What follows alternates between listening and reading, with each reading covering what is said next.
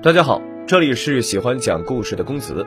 八月九号中午，于月仙去世的消息在社交平台上引起轩然大波。随后，警方也通报了事故详情。于月仙一行人在凌晨三点，在内蒙古自治区阿拉善盟阿拉善地区发生意外，原因是车辆撞上了两头过马路的骆驼。很多人呢可能对于月仙这个名字比较陌生，但是提到他在《乡村爱情》中扮演的谢大脚。大家应该都知道他是谁，一个经典荧幕角色的扮演者去世，让很多喜欢谢大脚的观众非常伤心。距离《乡村爱情十三》开播仅过去了半年时间，《乡村爱情十五》上个月刚刚拍完，没有了谢大脚的相爱宇宙，该如何进行下去呢？于月仙，一九七一年出生于内蒙古赤峰市，作为家中的第一个孩子，还是女孩子，她并没有享受到过多的父母关爱。重男轻女的家庭，直到第四胎才生了个男孩，父母几乎把所有的宠爱都给了这个孩子。但男孩从小体弱多病，每日每日的看病吃药，让原本不富裕的家庭更加雪上加霜。于月仙从小就承担了家里大部分的家务，打扫卫生、喂鸡鸭、喂猪、打猪草等等，也为了弟弟早早的放弃了学业，凭借着自己学习到的知识。在村子里当了一所小学的教师，本来这就是父亲所期待的，希望他能这样安安稳稳过一辈子。但于月仙却一直想考大学，想找机会离开赤峰。当他在报纸上看到中戏招生考试信息的时候，他毫不犹豫地向学校请假，自己跑到北京去中戏参加考试。好在于月仙很争气，终于考上了中戏。这一次，他父母终于妥协了。也为他借来学费和一些生活费。在大学期间，于月仙认识了自己的丈夫张雪松，二人从大学就开始恋爱，是从学校恋爱一直到婚姻，从经济贫困到生活殷实，因此一直被业界称为模范夫妻。于月仙的父亲在体检时查出了肺纤维，这是没有得医治的一种病，因为他爸以前在木材厂工作，没有戴口罩工作。常年累月吸入大量的粉尘导致的肺纤维，要求患者在很好的环境休养。为了能让父亲休养身体，于月仙用自己的积蓄在三亚给父亲买了一套房。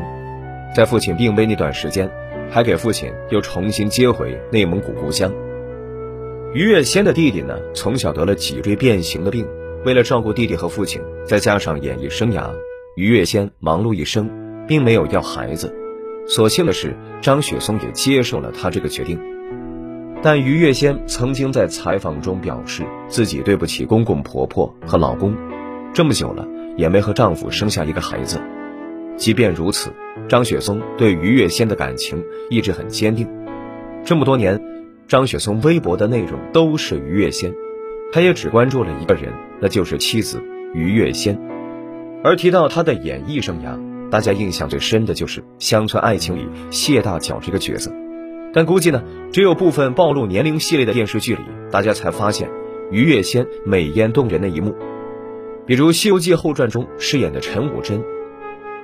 从中戏表演系毕业几年的于月仙，在演戏这条道路上曾是不温不火，她曾经扮演过九八版《水浒传》的金翠莲，也收获了一波关注。但是呢，和中戏的那些出名的师兄师姐相比，他的名气要差了不少。赵本山的妻子马丽娟是于月仙的表姐，于月仙呢本想托表姐的关系去赵本山的电视剧演个角色，结果呢，长相美艳洋气的于月仙并不在赵本山的考虑范围内，就拒绝了他。事情的转机发生在一次舞台剧表演上，中戏九六届毕业生毕业十周年。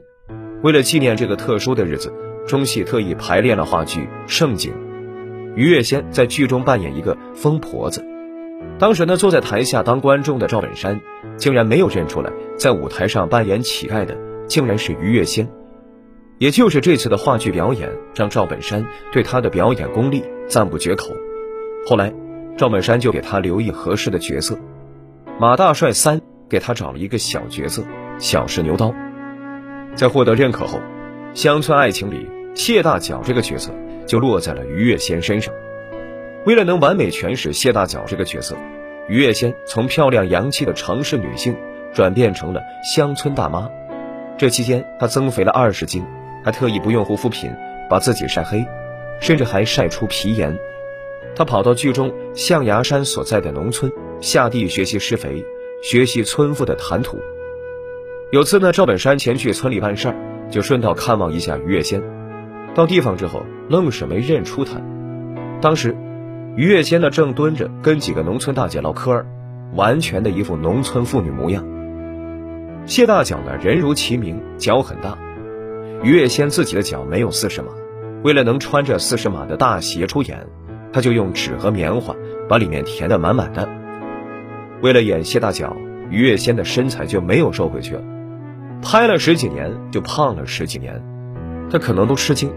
自己在象牙山村的大脚超市里面一做就是十五年，将超市从线下开到了互联网上。随着电视剧越拉越长，他也和谢大脚的人物界限逐渐模糊，甚至合二为一。于月仙从当年的小仙姨变成了大脚姨，就是这么一个经典的乡村电视剧和农村妇女陪伴了公子很长一段时光。即使呢后面的剧情我没有再追了，但是我一直记得那个象牙山全体老爷们的梦中情人谢大脚，那个戏里戏外都重情重义的谢大脚。好了，公子故事呢就讲到这里了。